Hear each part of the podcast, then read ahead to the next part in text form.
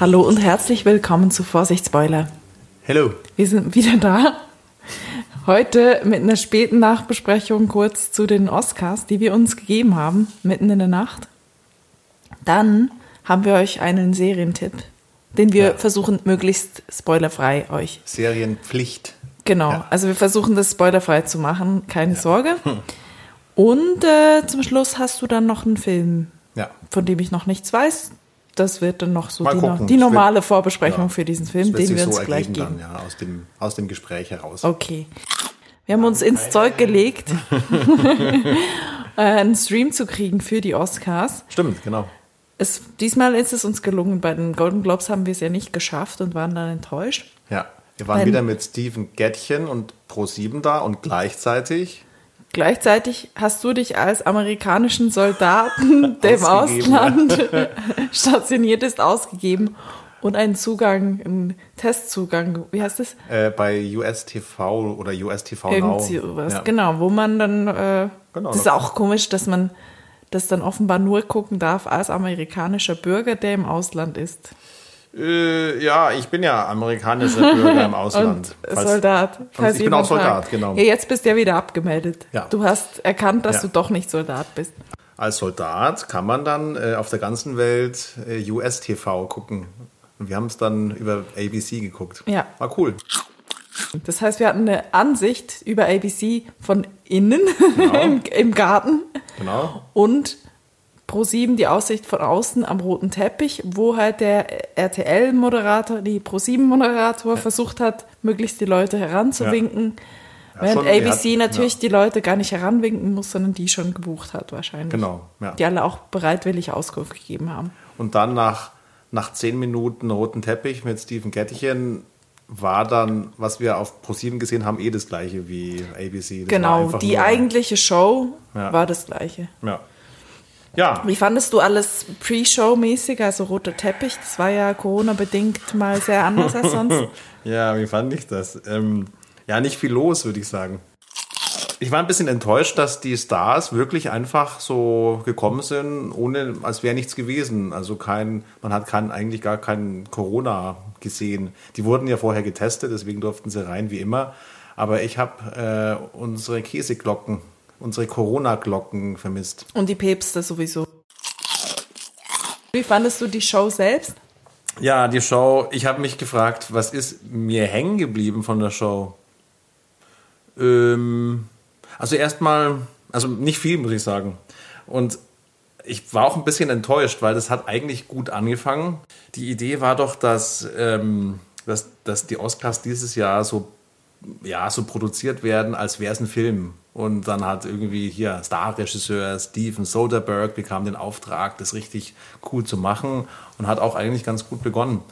Da kam doch die äh, Regina King als Opening-Moderatorin rein und dann dynamische Kamera äh, und dann die Credits sind eingespielt worden und hast dann echt gedacht, boah, jetzt kommt was Neues. Und dann am Ende waren es doch einfach nur langweilige Dankesreden. Ohne Ausspiele. Also die, Ja. die waren zeitlich nicht beschränkt diesmal.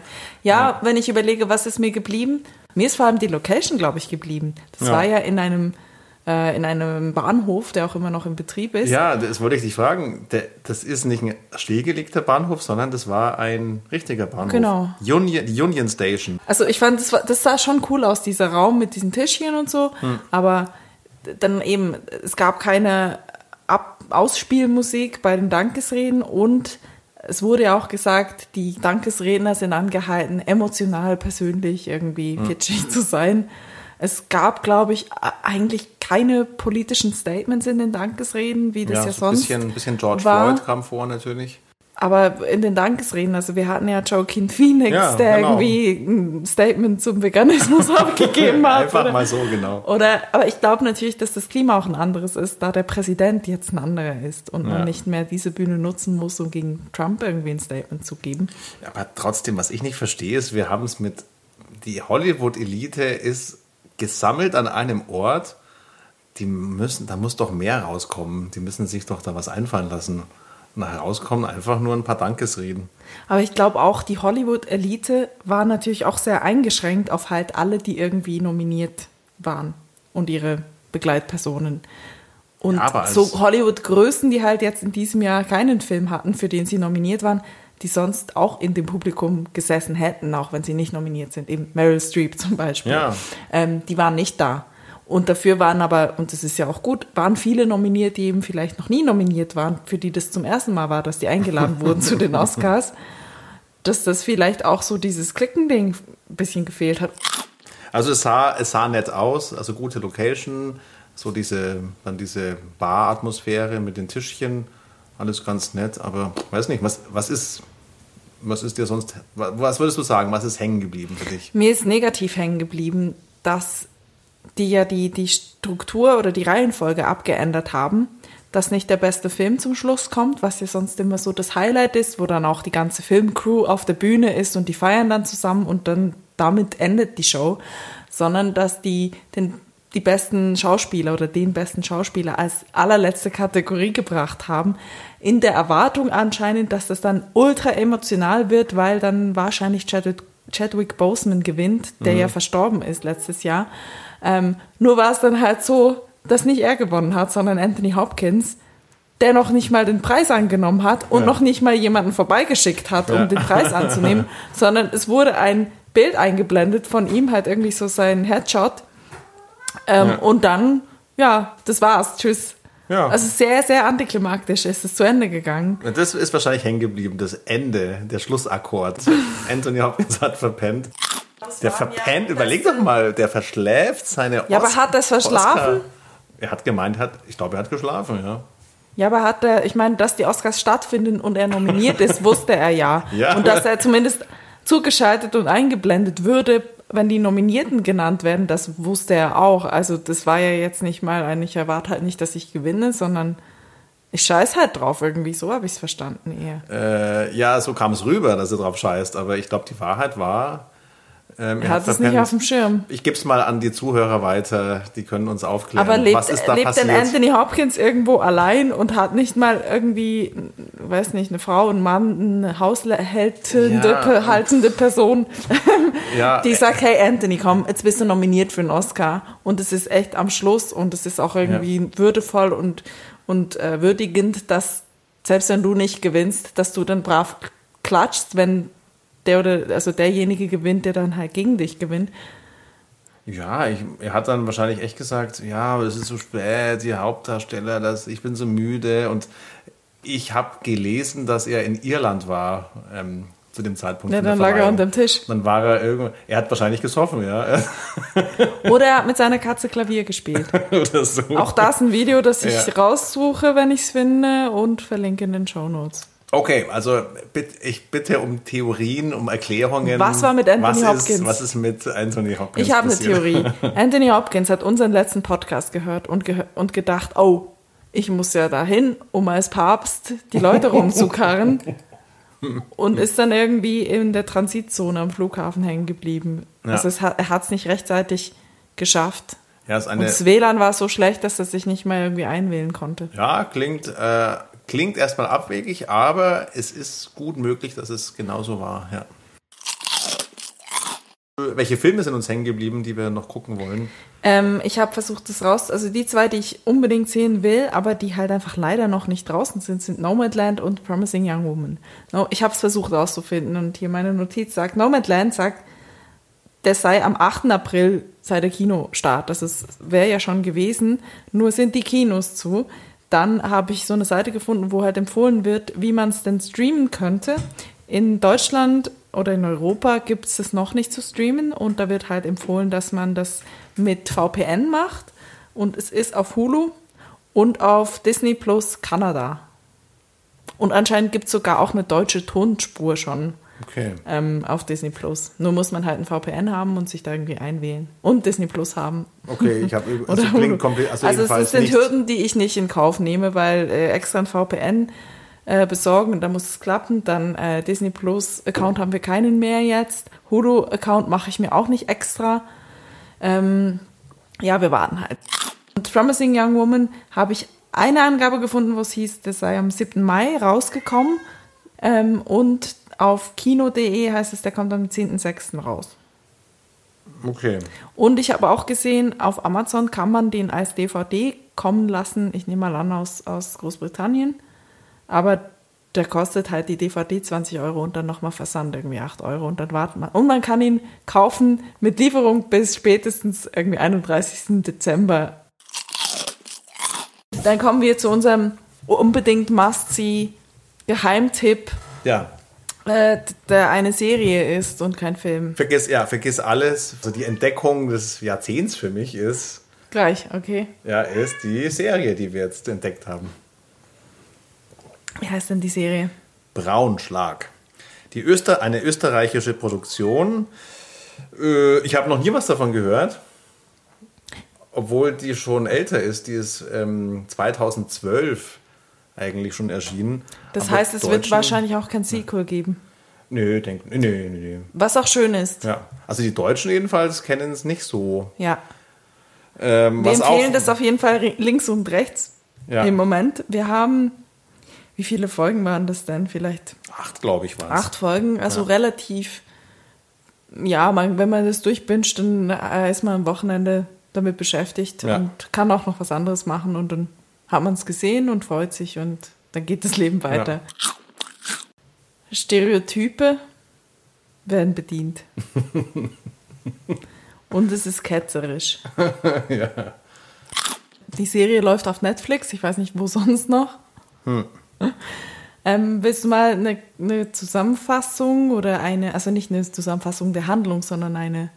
Ja, eine nur eine Einordnung. Ich mache vielleicht nur eine Einordnung versuchen? Also, weil bei Braunschlag, also mir ging es so, als ich Braunschlag gehört habe und österreichische Serie, da denkt man irgendwie erstmal, ich weiß nicht warum, man denkt erstmal an eine Nazi-Geschichte. Denken Deutsche, das Ja. ist das Interessante, denken, weil ja. das haben Deutsche Ja. gefragt, geht um Nazis. Meine erste Assoziation waren jetzt nicht Nazis, sondern irgendwie Baumschlag. Baumschlag. Baum. Also Also irgendwas im Wald. Kahlschlag, Ja. irgend sowas. Ab, äh, ja, Waldrodung. Ja, ja, da bist du näher dran.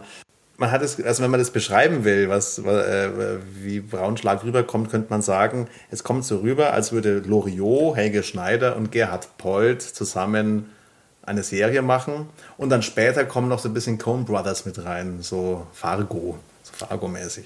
Ich habe jetzt eher an die Serie Fargo gedacht, als an den Film Fargo. Achso, oder Serie Fargo, genau. Ja. ja. also übrigens, wer Fargo, die Serie und den Film natürlich auch nicht gesehen hat, auch eine Empfehlung. Unbedingt gucken, ja.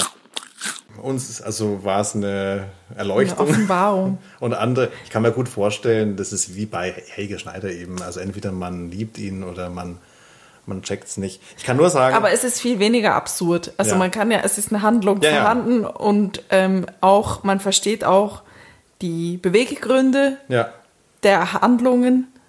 Und was ich nicht so gut verstanden habe, zum Teil war die, die österreichische Sprache. stimmt, ja. Ich, also wir mussten es ein bisschen mit Untertiteln gucken. ja, und ich komme aus Bayern und ich, also, Ich komme aus der Schweiz. ja, also eigentlich so, sollten wir es verstehen, aber wir brauchten schon Untertitel teilweise. Also ich kann mir aber, ich kann mir vorstellen, dass jetzt deutsche Zuhörer hier bei uns, dass die nicht so klarkommen, weil sie eben Deutsche sind. Und David Schalko, David, also David Schalko, das ist der Showrunner von, äh, von Braunschlag, der hat gemeint, dass es auf, er, für, also seiner Meinung nach ist es undenkbar, sowas wie Braunschlag in Deutschland oder für Deutschland zu produzieren, weil dafür ist es viel zu abgedreht, viel zu skurril, zu witzig. Einfach zu witzig für Deutschland.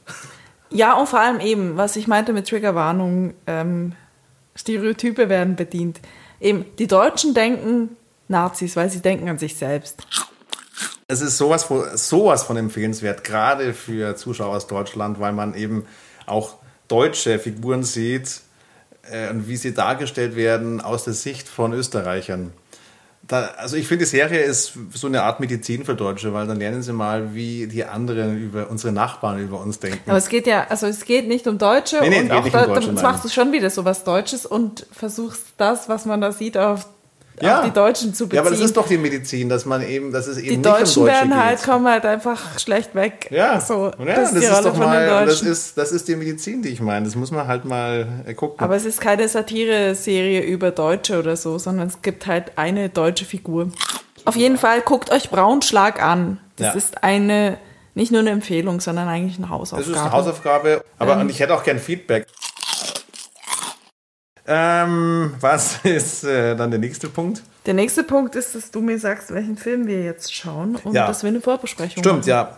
Ähm, ich habe mir jetzt gedacht, die, dass meine Filmempfehlung, äh, unser, also mein Filmvorschlag kommt organisch aus unserer Unterhaltung und wir haben ja von, wir haben ja darüber gesprochen, dass Steven Soderbergh die Oscars ähm, ja, produziert hat, hat. inszeniert hat.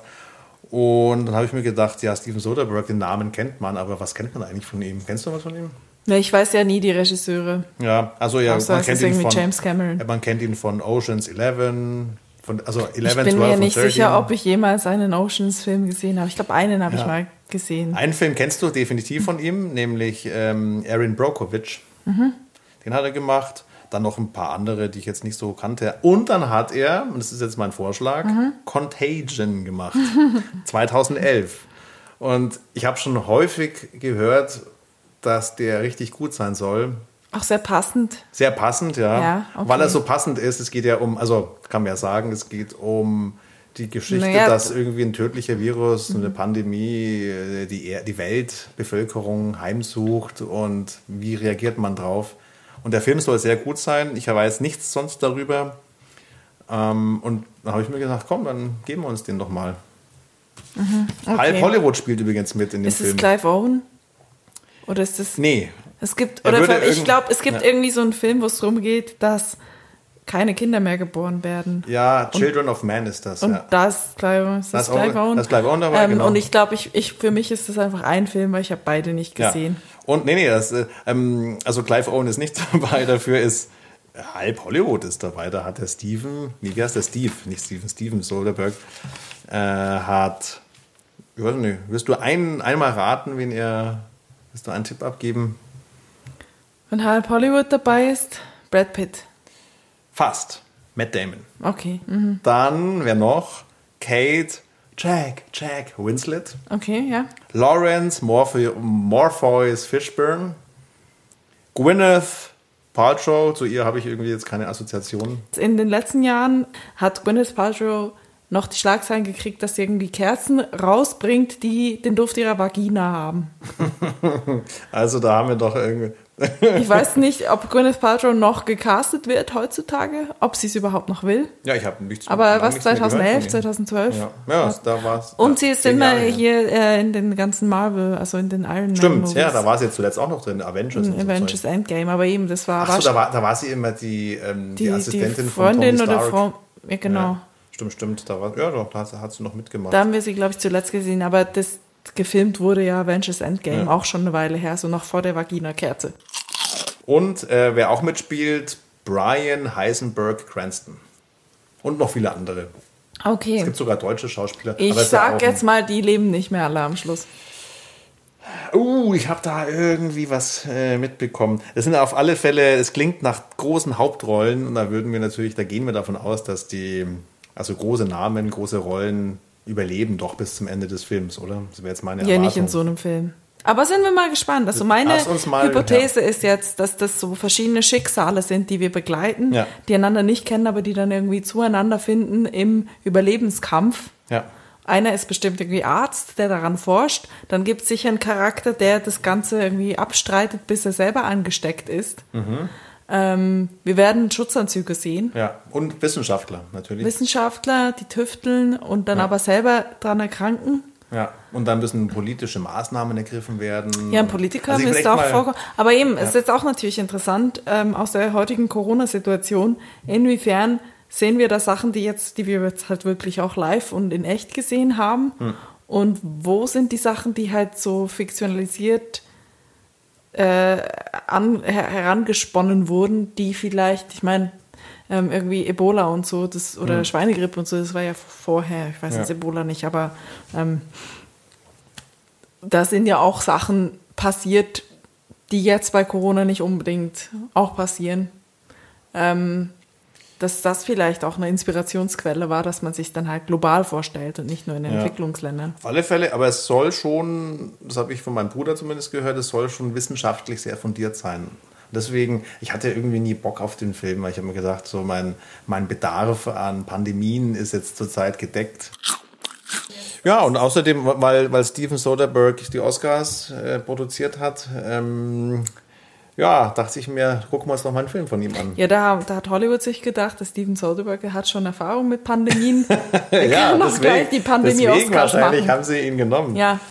Ich habe, glaube ich, die erste Staffel The Walking Dead gesehen und dann bin ich irgendwann mal ausgestiegen. Ja, ich stelle es mir, ich ja. mir ein bisschen so vor, nur dass die halt dann nicht gegen Zombies kämpfen, sondern halt gegen ein Virus. Ja, oder, oder Virusleugnern. Ja, ja, nee, also halt so rein, dass man muss sich noch durchschlagen, aber das ganze, die ganze Infrastruktur bricht zusammen, weil die Leute davon sterben. Hm. Ähm, so, so den Aspekt erwarte ich auch. Cool, wir gucken den jetzt, oder? Wir gucken den jetzt. In dem Fall äh, verabschieden wir uns mit dieser Vorbesprechung. Die Nachbesprechung folgt irgendwann. Ihr könnt uns erreichen an vorsichtsspoilerpodcast.gmail.com. Bitte schickt uns eure Meinungen zu Braunschlag. Ja.